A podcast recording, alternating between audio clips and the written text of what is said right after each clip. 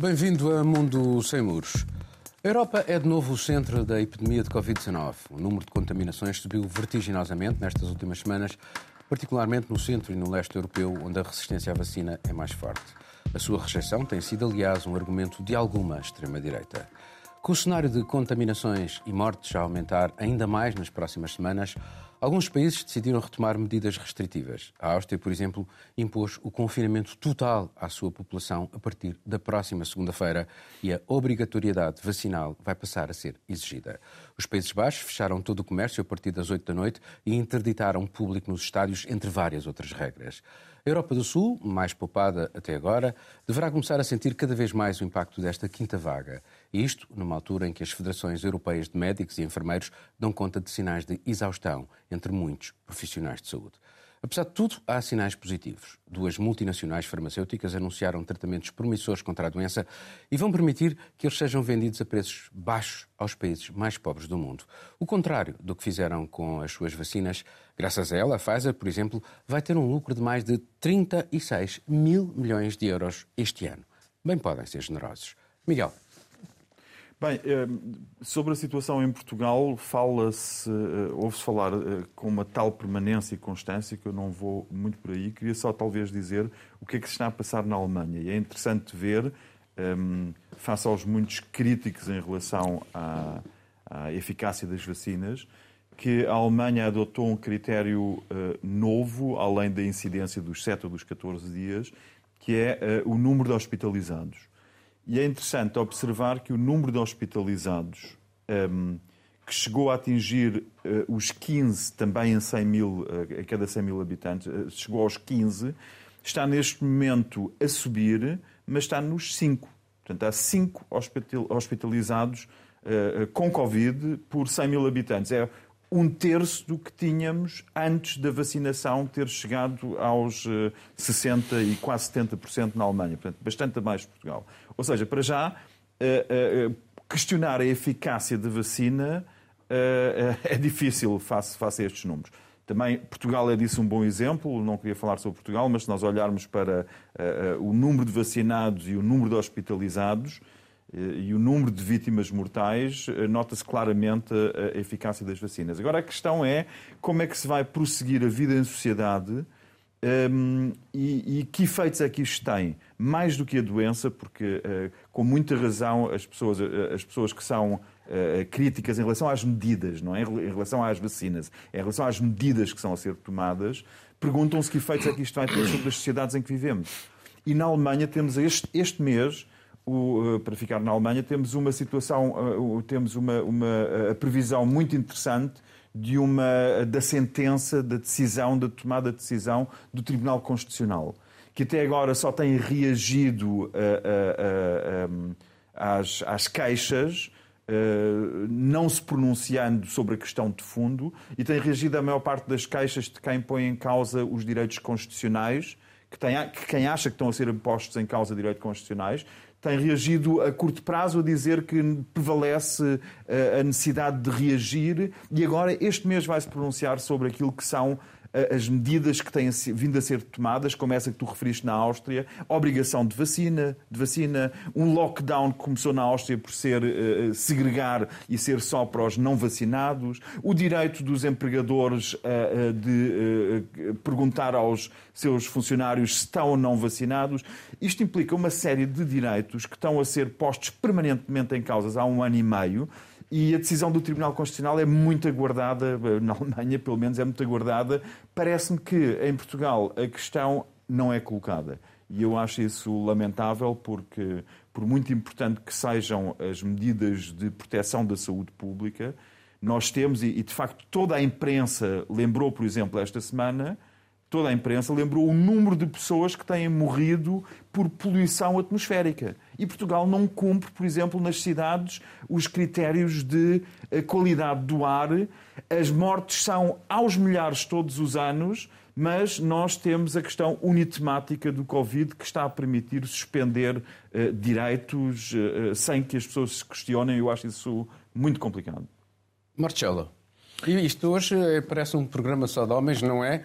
Uh, enfim, a, a, Catarina não pôde vir e a Carolina está no Brasil e já lá iremos Parece, com ela. Parecem aquelas conferências que são feitas em Portugal que é só há homens. Parece só há homens. Não, não, não. Isto é a primeira vez que isto acontece neste programa. Vamos dizer que é a primeira vez, cá. Não, o, o, bem, como sabem, Itália é, é o exemplo do, do, do, país que, face ao resto da Europa, se não mesmo ao resto do mundo, eh, adotou logo uma série de medidas, optou pela linha dura um, e, Mas foi muito, no início, foi, foi, foi um país muito uh, atingido. atingido uh, sim. Morreu muita gente, foi sim, uma sim, dimensão sim. quase trágica, não é?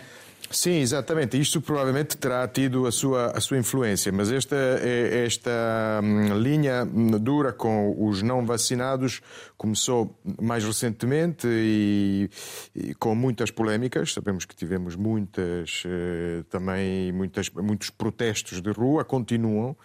Um, e agora de facto, é, são medidas, eh, são medidas que, podemos discutir, porque, porque o que acontece em Itália é que, por exemplo, neste momento há, há pessoas que não podem aceder ao local de trabalho porque, porque não são vacinadas. Embora exista a hipótese de fazer eh, continuamente testes para, para, ter, para ter acesso ao aquilo que nós chamamos Green Pass, o passaporte sanitário que te permite, que te permite entrar. Agora, o que, o que está em causa é se estes testes rápidos eh, que sabemos que não são totalmente credíveis, podem continuar ou não a ser a ser eh, subsidiados uma solução. também, não é? Não, não, mas sobretudo se, se, se não vão ser eliminados do, do, e portanto passa a, a, haver de facto uma espécie de obrigatoriedade vacinal, embora uh, um pouco disfarçada, ou seja, ninguém obriga. De facto, são, são medidas muito muito muito difíceis de, de tomar, porque é uma questão mesmo de de, de medir eh, forças com uma parte da, da sociedade que, que não quer ser vacinada.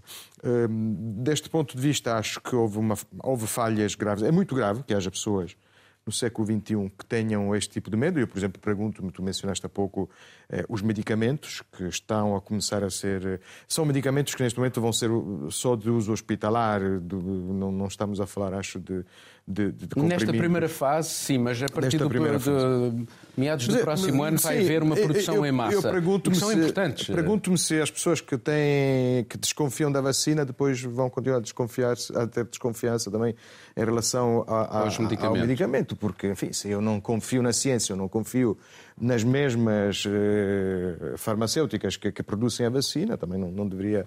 Eh, eu acho que ali falhou, uma falha grave em termos de, de comunicação com uma parte de, da população. Eh, talvez, não quero dar culpas só a algumas categorias, mas talvez os médicos de base, os médicos de família, enfim, quem, quem teve experiências também de contatos com com, com, com médicos em, em, situações eh, dramáticas, quem teve familiares no hospital sabe que, que, que, a comunicação com determinadas eh, categorias profissionais não é fácil. Mas esta foi, foi uma, uma falha muito grave para convencer as pessoas a, a vacinarem-se e a solução para evitarmos eh, medidas que também duvidosas do ponto de vista constitucional eu acho que a solução será a, a terceira, a terceira dose. Portanto, o, o, o, reforço, que já em alguns países começou. Mas Itália, voluntário? Uh, sim, voluntário. Na Áustria vai ser obrigatório.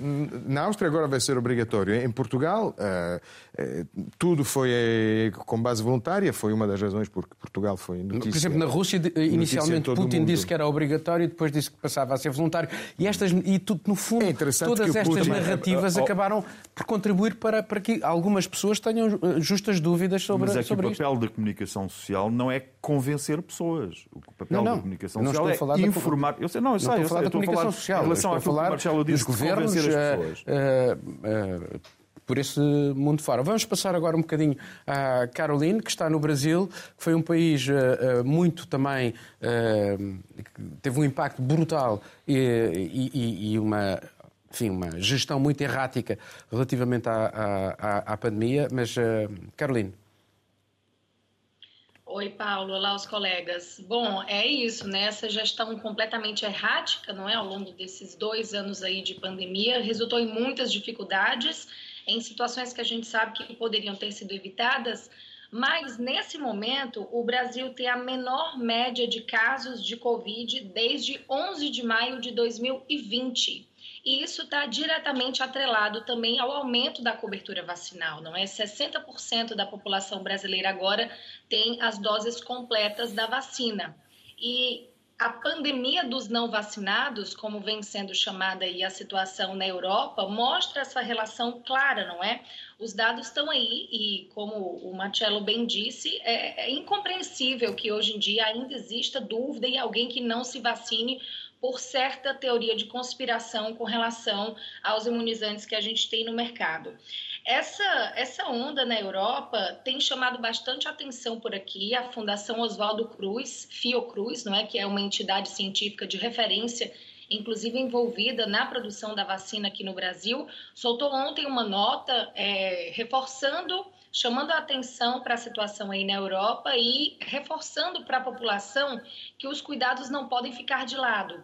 E aí a gente entra também nesse aspecto da, da seara pública, não é? Do que é que está em vigor, do que é que tem que voltar, do que é que poderá ser retomado, por exemplo, aí em Portugal.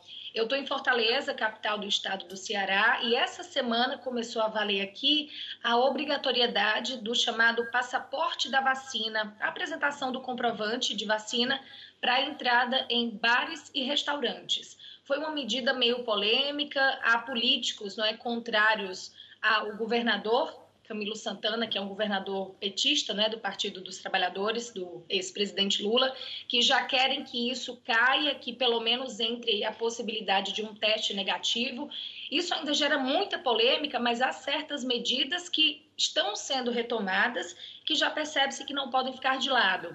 Aqui a gente ainda tem também a obrigatoriedade de uso de máscara na rua, dentro de estabelecimentos. Então, falando um pouquinho de Portugal, eu acredito que sim, o alerta acendeu por aí. Tenho acompanhado muito de perto, porque estou e ainda vou ficar mais 13 dias aqui em Fortaleza, então tenho até ficado é, atenta a isso com relação ao meu retorno para Portugal daqui a 13 dias. E é uma situação que não pode ficar de lado, não é? A, o compromisso das farmacêuticas com a vacina e distribuição de vacina para os países mais pobres é algo que é vergonhoso, não é? A gente tem dados para o COVAX de 994 milhões de doses prometidas para o consórcio COVAX para os países em desenvolvimento. Só 120 milhões foram entregues. Essas pessoas dos países mais pobres não receberam as doses e, quem sabe, receberão esses novos remédios mais baratos, talvez, mais acessíveis, mas que só estão planeados aí para o ano que vem. Então, muita coisa ainda vai acontecer, mas é fato que a vacinação e essas medidas preventivas não podem ficar de lado. E eu acredito que Portugal deve retomar, sim, alguma coisa nas próximas reuniões que vem por aí. Obrigado, Caroline. Uh, uh, na, na, na, verdade, o Brasil é um país que uh, a Pfizer não colocou dentro da, dos países que, que, vai vender o tratamento mais, mais, mais barato. Bem, mas tem, tem um, um precedente, não é? porque a Pfizer contatou o Ministério é verdade, da Saúde, é verdade, é verdade. que durante vários meses nunca respondeu é quando à altura das vacinas. É verdade. Portanto, existe ali. Vamos passar a um novo tema que está relacionado com este. Uma lei portuguesa deu a volta ao mundo, continua a ser referida nos grandes órgãos de comunicação social internacionais. Ela proíbe os empregadores de contactar os trabalhadores fora do horário de trabalho. É o direito a desligar uma adaptação legislativa aos novos tempos do teletrabalho, procurando salvaguardar o tempo de descanso face aos horários laborais, sobretudo quando em, causa, em casa, mas não só. Marcelo, uh, de facto, esta lei uh, foi falada em todo o lado uh, e agora que vamos regressar de algum modo ao teletrabalho, faz sentido esta, esta legislar desta forma? Eu acho que sim, acho que faz sentido. Tenho muito pouco a dizer sobre a lei em si, acho que faz sentido. Acho que o problema em Portugal é, é outro, é que nós podemos ter eh, a melhor legislação em, em, matéria laboral, mas o problema em Portugal, sabemos, é, são os trabalhos precários, são outro tipo de contratos, eh, digamos, alternativos, eh, sazonais, mesmo falsos sazonais, falsos sazonais que, de pessoas que continuam a renovar contratos durante anos e, obviamente, são pessoas que, que ficam sempre sujeitas a qualquer tipo de chantagem da, da entidade patronal. Eh, a lei em si parece-me parece uma boa lei. Acho que eh, a necessidade de, de desligar, sobretudo numa fase em que descobrimos a importância do teletrabalho, que é uma das coisas entre, que entre deviam... o tempo. Vamos lá ver, para muitas pessoas sim, não, há... não há separação entre o, o, estar em casa e o estar no trabalho. Sim, sim, portanto, sim, se as pessoas não tiverem uh, esse tempo definido, sim, se calhar. Sim, sim, é, sem dúvida. Um, portanto, acho que sim. Aliás, acho que o teletrabalho, em alguns casos, deveria ser uma, da, uma daquelas ferramentas que, que, que, que os, as sociedades deveriam continuar a, a, já usar. Já falamos sobre isso aqui neste programa. Sobre isso, mesmo depois, depois da, da, da pandemia, quando a pandemia estiver como todos nós esperamos atrás das nossas costas. Eh, portanto, vai, vai, eh, é, uma lei, é uma lei importante que, que é um precedente. Não sei se tem tempo, posso só dizer Sim, uma coisa. Tem muito rápida, porque sei que houve, eu vi também na minha bolha reações indignadas ao, ao, ao comediante sul-africano, Trevor Noah, que, Sim, que fez da, uma... CNN. Eu acho que isto, isto faz parte de, de, de dos é, é o dia a dia dos países que são muito falados no mundo. Todos nós às vezes já nem, nem, nem olhamos, nem nos apercebemos dos lugares comuns que circulam sobre italianos, sobre ingleses ou franceses. E Portugal, em Portugal, se calhar, não estamos habituados a isso, é mas uma isso, comédia, faz parte, caramba. isso faz parte da, da, da, do sucesso, da fama. Bem, eu uh, não estou na tua bolha porque não vi o comediante, de facto, não sei o que é que ele Trevor disse. Noah. Agora, uh, ouvi sim rir sobre esta lei portuguesa da parte de um editor meu a quem eu contei isto. Uh, e que, aliás, estamos em contato, que ele pediu-me agora para fazer a situação de como é que é qual é que é a, a, constelação dos negacionistas em Portugal em relação ao Covid, como é que se organizam, se existem, como existem na Alemanha, de onde é que vêm, etc. E falámos também sobre essa lei e ele riu-se pela mesma razão que eu ri. É que eh, de, das muitas empresas com as quais trabalhei na Alemanha, como jornalista, que é uma profissão com uma exposição, quer dizer, sem horários muito fixos, não cabe na cabeça de nenhum empregador ligar para a casa das pessoas ou ligar fora dos horários. É que não, não é, é, totalmente desnecessário legislar sobre a matéria, porque é óbvio que não se liga fora do horário de trabalho para nenhum funcionário, tal como não se liga fora do horário estabelecido para amigos. Sabe-se que não se liga para os amigos a partir de determinada hora e não se liga. Nós em Portugal temos de facto essa tradição de uh, não respeitar minimamente a bolha dos outros. E a ideia de que o empregador liga para casa de alguém a pedir o que quer que seja é absurdo se for fora do, do horário de trabalho. Aliás, nas muitas, nas variedíssimas empresas em que trabalhei em Frankfurt, em Berlim, nunca se partilha, partilha o número de telemóvel. O número de telemóvel é, faz parte da nossa esfera mais pessoal, não faz parte da esfera profissional, a não ser que se tenha um, um telemóvel profissional. Portanto, esta lei é daquelas leis que são muito faladas, como disse o Marcelo, às vezes por boas razões. Por exemplo, houve uma lei portuguesa muito falada e continua a ser muito falada internacionalmente, que foi quando foi descriminalizado o uso de drogas hum. duras. Sim. E é uma lei que já vai com, não sei se são 15 anos, já vai com muitos. Na Alemanha está-se a seguir o exemplo português lentamente. Sim. E foi uma lei. Esta lei aqui parece-me de facto um fé diver daquelas leis que existem no papel, não têm a menor eficácia Deixa-me só concluir. E eu vejo as críticas a esta lei surgirem dos lados errados, porque vejo dizer, pois, e agora, para além do mais, também é a questão como é que se vai então contabilizar uh, o custo das pessoas trabalharem a partir de casa? Por amor de Deus, quer dizer, na Alemanha faz-se isso há décadas. Há uma percentagem da renda das pessoas em casa que corresponde mais ou menos aos metros quadrados que se utiliza para fins de escritório e depois é dedutivo, que se pode deduzir nos impostos, que o empregador participa por aí fora. Quer dizer, não há problema absolutamente nenhum e esta lei é simplesmente uma lei para lembrar aos empregadores são funcionários dentro das horas acordadas, não são pessoas que tenham que estar à disponibilidade para além delas. Caroline, sobre isto vamos tentar ser rápidos, desculpa lá. Olha, eu acho que a Alemanha é muito simpática com os trabalhadores. Eu não sabia que era assim, de não ligar, de não interferir, não é? De não tentar contatar depois. Bom, fico muito feliz. Aqui no Brasil a gente tem uma realidade mais ou menos, talvez, parecida com a de Portugal. Deve ser por isso que a aprovação da lei repercutiu tanto por aqui de maneira positiva, não é? Considerando que é um exemplo que Portugal está dando nesse momento na preservação aí da, da sanidade dos seus trabalhadores. Eu vou tocar num ponto muito rápido, Paulo. Eu vi uma declaração da ministra Ana Mendes Godinho dizendo que isso também serviria, de certa forma, para atrair os chamados nômades digitais, as pessoas que são de outros países, mas podem trabalhar de qualquer lado, porque Portugal oferece condições para isso.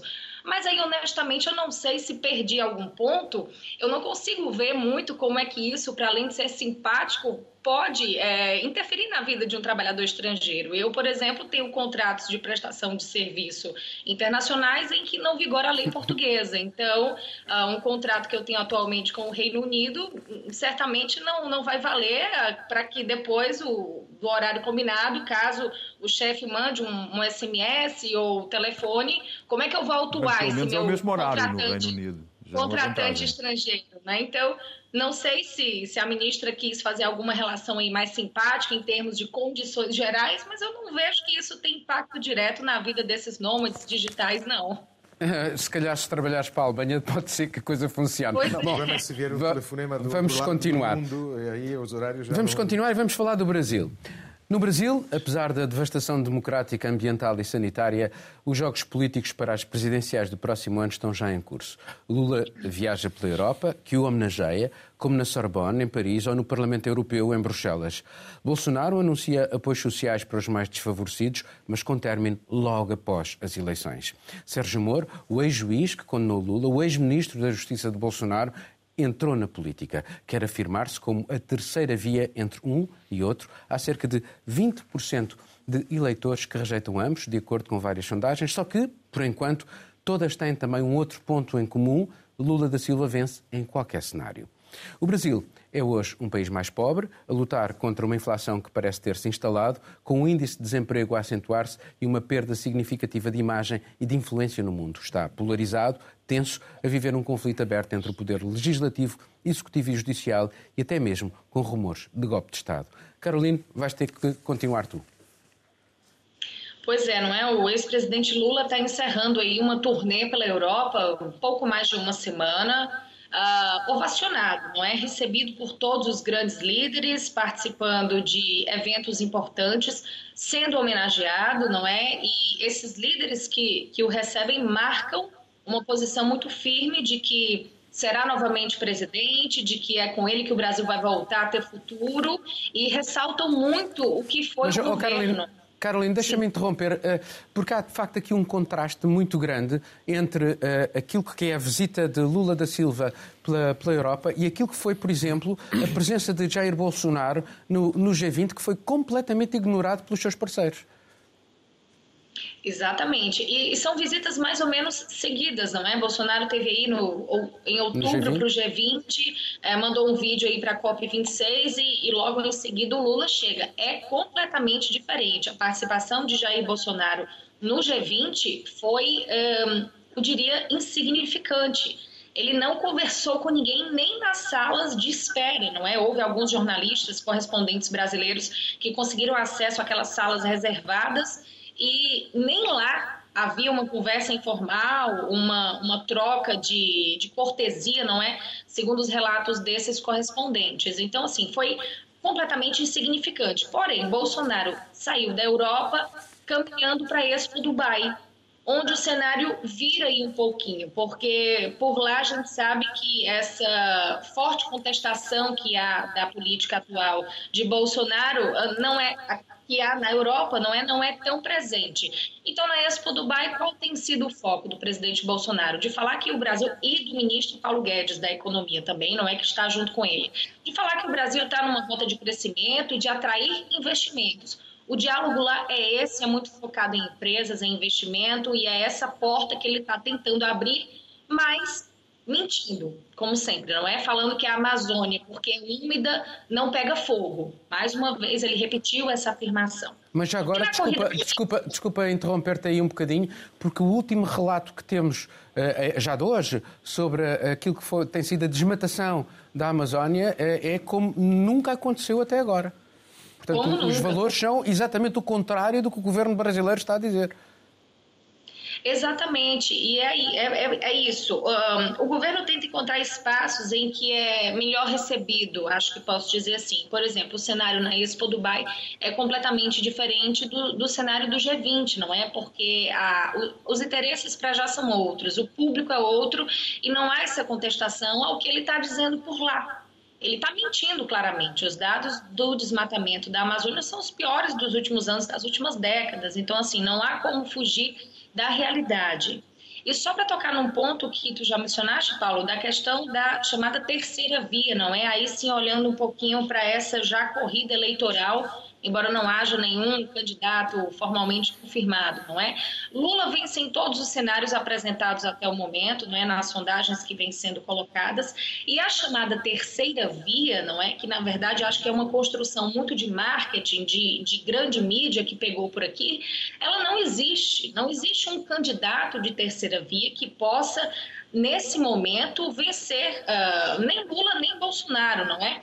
O que pode acontecer é caso esses partidos de centro-direita, ah, de centro, queiram realmente melhor se organizar e tentar voltar um pouco do apoio para o ex-ministro, ex-juiz Sérgio Moro, que é agora filiado a, ao partido Podemos, não é, que não tem nenhuma relação aí com a, com a sigla espanhola, o Sérgio Moro talvez possa se apresentar como uma opção que engaja mais uma certa parcela da população brasileira, porque quando houve a rixa, a quebra entre Moro e Bolsonaro, os bolsonaristas, uma ala dos bolsonaristas sentiu muito. Eu, eu vi de perto, conheço pessoas que estão com Moro hoje em dia e não mais com Bolsonaro. Então, é, é o que de mais interessante pode acontecer nessa chamada terceira via.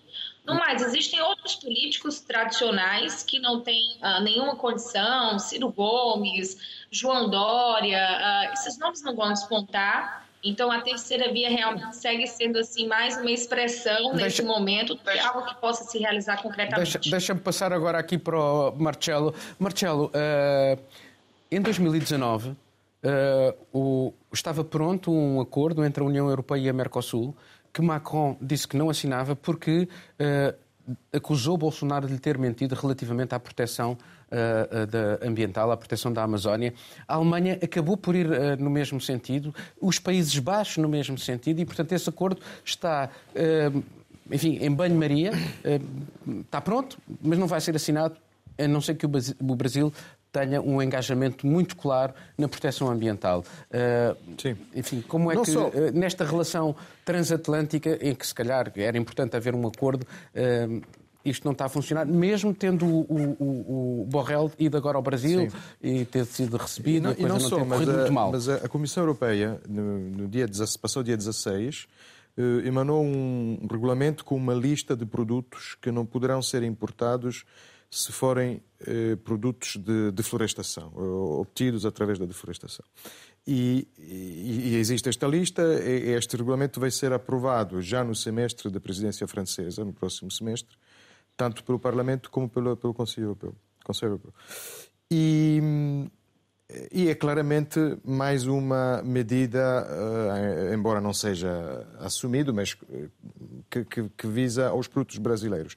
Ou seja, existe um, um, um diferendo, um contraste comercial entre a França e, e Brasil, que é interessante. Um... Ehm, mas a Alemanha também apoia. E, e os Países Baixos também sim, e vários outros Não, é, mas o que, só, para, só, para, só para voltar a, a, ao, ao, Aliás, a razão pela qual Lula é recebido como um chefe de Estado precisamente em França e não só, também no, no, no, Parlamento Europeu, também tem a ver com isso, com, esta, com este grande contraste. Mas não sei se se lembram que depois tudo isto, uh, com Bolsonaro, eh, esta, este confronto com França se reduziu a, a uma troca de insultos uh, absolutamente desnecessários e ridículos. Não sei se se lembram, mas do género a minha mulher é mais bonita que a tua. Havia ali uma série de tweets. Não, e, e a humilhação chegou ao ponto do ministro dos Negócios Estrangeiros francês ter ido uh, a Brasília e Bolsonaro não ter recebido, não alegando recebido, que sim. tinha um compromisso inadiável que era cortar o cabelo. Sim, sim, sim, sim exatamente. Mas, é, mas isso revela,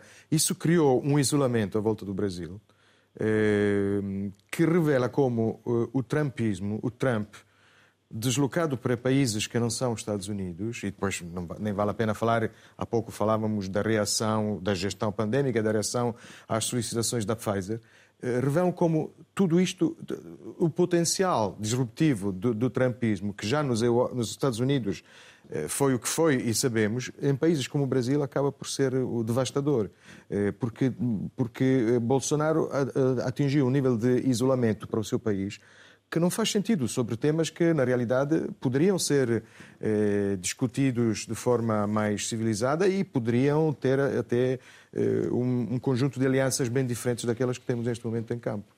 Miguel.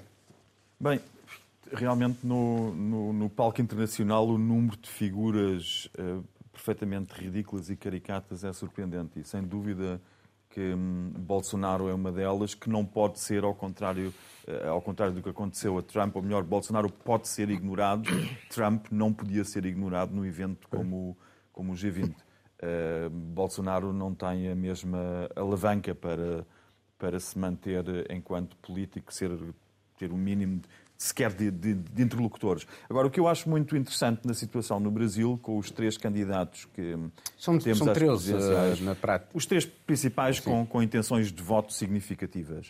Uh, é, é, em primeiro lugar, Aldo Moro ser apresentado, ou Sérgio. querer apresentar-se... Uh, desculpa, Sérgio Moro quer ser apresentar como candidato moderado entre os dois, que, é, que acho que é uma coisa absurda, tendo em conta como foi o processo, como decorreu o processo de Lula da Silva, achar que houve a mínima moderação em todo aquele processo de que eh, Lula foi, foi, foi vítima. E olhar para, para Bolsonaro e ver a proximidade que aquelas três figuras têm entre si é surpreendente, porque normalmente os candidatos presidenciais são figuras de universos distantes. E aquelas três estão unidas por uma trama quase shakespeariana, não é? A, a, forma como estão envolvidos uns com os outros, os ressentimentos pessoais que têm que ter uns com os outros, não é um bom, uma boa previsão para aquilo que, que irá acontecer no Brasil. Portanto, é muito mais difícil conciliar personagens que têm uma, um, um nível de ódio entre elas tão elevado como têm estas três. Oh, Miguel, mas não achas que o, o, o, PT precisa de fazer um inventário em torno dos seus 13 anos no poder e da sua responsabilidade também na criação do ambiente que, que acabou por ser favorável ao surgimento de uma pessoa como Bolsonaro? Nomeadamente Ob, no combate ob, à corrupção. Obviamente, obviamente. E, e os Mas ainda não fez, atenção. de corrupção que são inegáveis, uh, em, são inegáveis em países como a Alemanha ou Portugal, são por demais óbvios e transparentes no Brasil.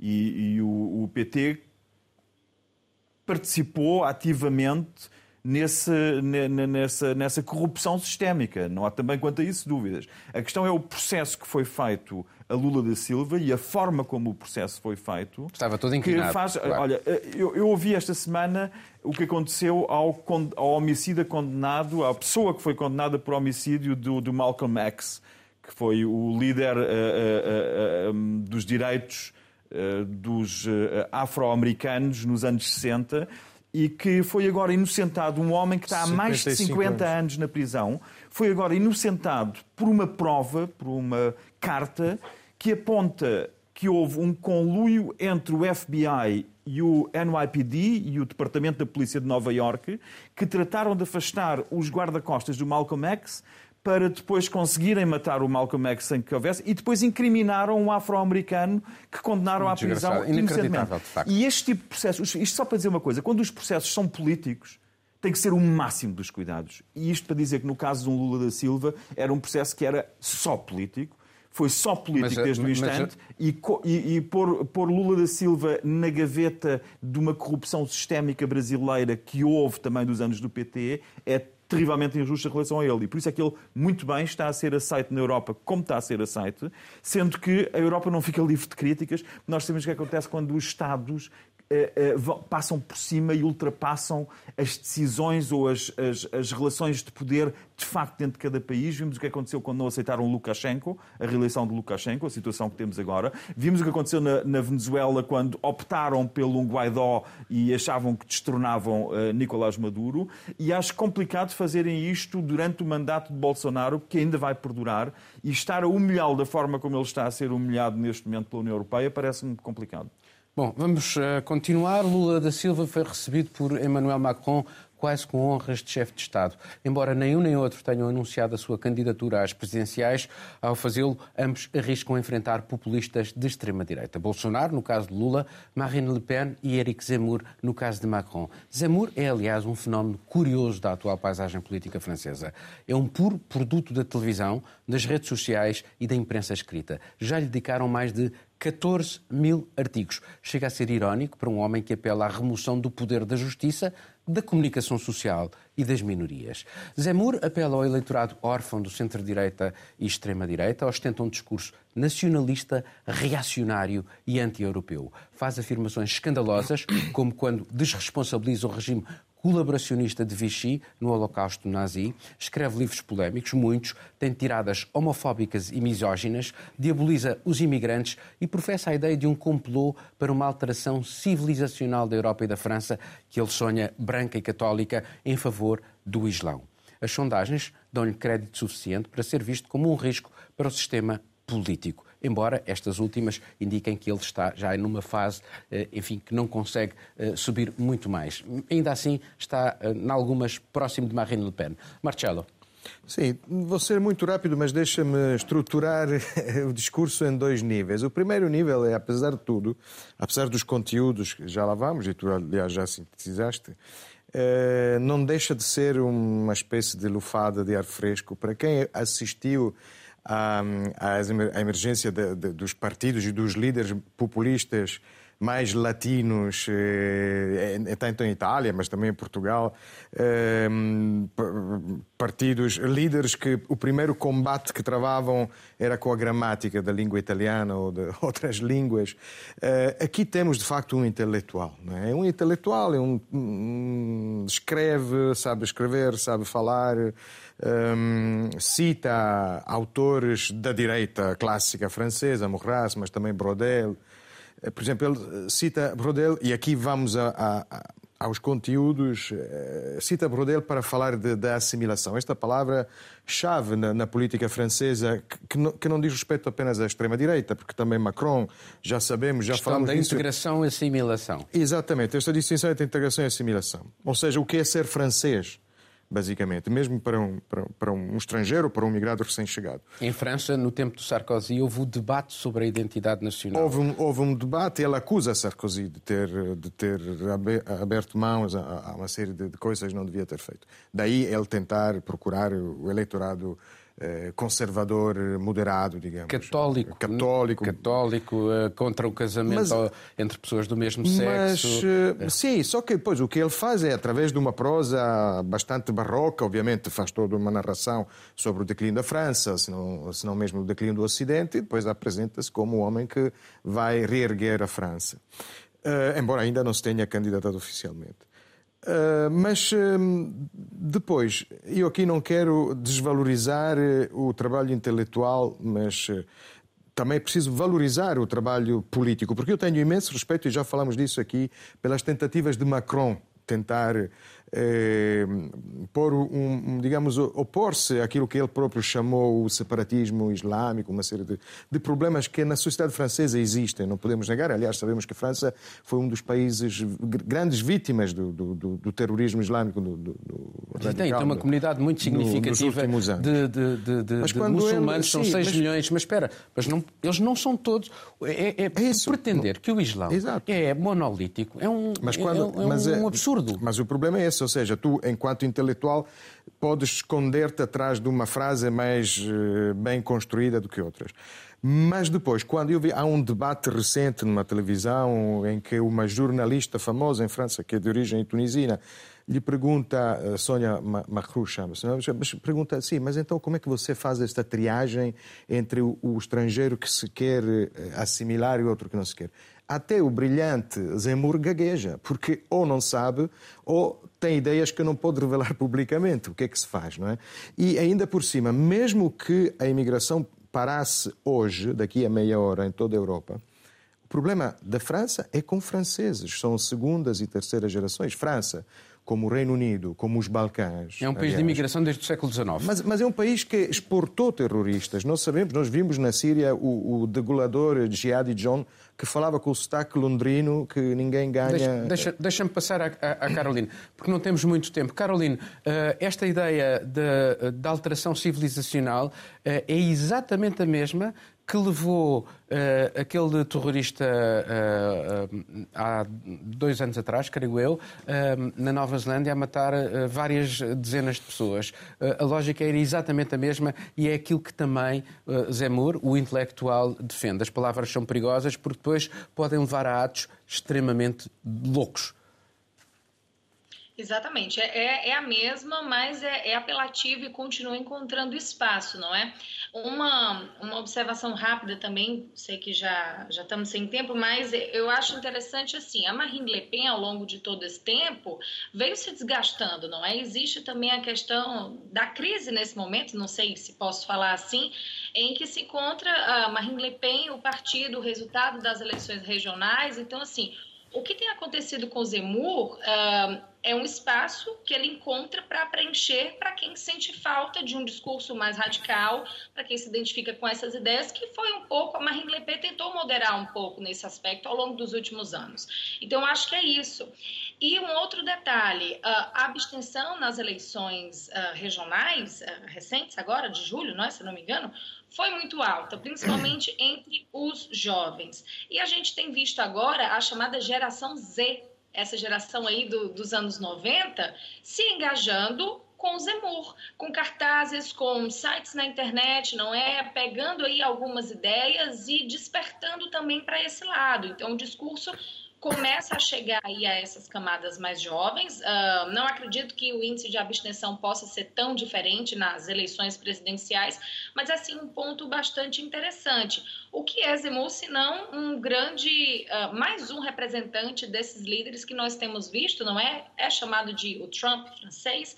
Bolsonaro aponta arma também para todo lado. Então, assim, essa representação, essa figura caricata, mas com algum respaldo desse background aí que o Marcelo referiu, não é? De ser filósofo, jornalista, escritor, tem dado resultado fez com que o debate, por exemplo, entre ele e Melechon, agora recente, tivesse uma grande audiência na televisão francesa, algo que não tinha sido visto nos últimos tempos. Mas espera, eh, já agora, desculpa lá.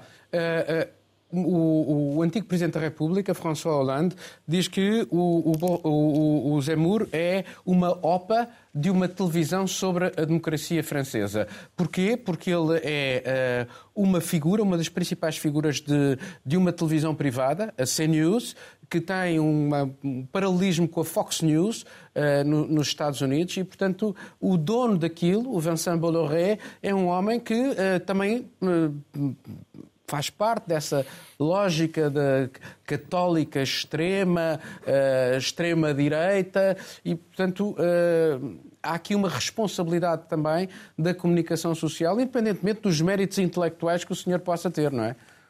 Sim, ele está, se não me engano, há 19 anos no ar, não é? Com comentários, fazendo aí esse trabalho e ao longo desse tempo vem adaptando aí esse discurso para encontrar essas tendências e agora extremamente focado nessa questão aí da imigração, da, das questões de identidade. Enfim, é um discurso perigosíssimo, acho que é preciso que isso seja visto com atenção e mais perigoso ainda, acredito, porque uh, não está descartada uma aliança, uma junção, o que quer que seja aí, de Marine Le Pen com, com Zemmour, não é? Ela mesmo já disse, o pai também já falou que a única diferença entre os dois nesse momento é que ele não tem assim ainda uma figura política muito muito presente, uma base muito arrojada, mas ele já disse que essa é a única diferença. Vou ter que te interromper porque estamos a chegar ao fim, Miguel. É interessante só essa ideia da, da, da OPA, da Operação Pública de Aquisição, remete para para aquela. Em Portugal veio de, de, de Emílio Rangel aquela ideia de que os presidentes se vendem como sabonetes. Aliás, não só os presidentes, nós tivemos várias OPAs da comunicação social sobre eleições em Portugal. Sócrates foi eleito depois de ter sido promovido pelas televisões durante anos a fio. O Presidente Santana da República... Lopes, ele tinha, um, ele tinha um debate com Santana Lopes certo. na SIC. O próprio Presidente da República foi uma personagem que foi lançada nas televisões ao longo de anos e assim consolidou a sua imagem. Eu só acho interessante em relação à França França, só para dizer isto. Mais uma vez, vamos ter, independentemente do Zemmour, primeiro é assustador se somarmos as últimas sondagens, as intenções de voto na Le Pen e do Zemmour estão acima de, de Macron. E só vai haver uma segunda volta. Na segunda volta não podem estar a Le Pen e o Zemmour. Há de estar um dos dois e muito provavelmente a Le Pen. E vamos ter pela, a, a, já na terceira década, vamos ter os franceses a votarem contra Le Pen, contra o nome Le Pen, em nome de outra solução qualquer, neste caso de Macron, que é ele próprio também uma OPA da comunicação social e foi um shooting star lançado em tempo recorde, porque foi assim que ele ganhou as últimas eleições. Alguém que veio do nada e que foi montado numa gigantesca operação e que conquistou o eleitorado uh, uh, francês, que assim evitou uh, Le Pen. Mas já havia sinais de decadência dos partidos tradicionais, Miguel, em França, quer em o centro-direita e, quer, e sistemas... o centro-esquerda. Ele, pelo menos, teve essa intuição de perceber que havia ali uma brecha, como o Zemmour está a perceber a brecha que existe entre os cacos do centro-direita e a, a extrema-direita. Só uma frase, e essa brecha vai se acentuar e a Covid é uma das responsáveis, porque nós estamos a, a, a passar todos um processo em que aceitamos cada vez mais medidas cada vez mais drásticas e dessas medidas, medidas fazem parte de personagens como Zemures e companhia. Obrigado a todos e assim terminamos este programa. Estamos de volta dentro de uma semana. Tenha dias felizes.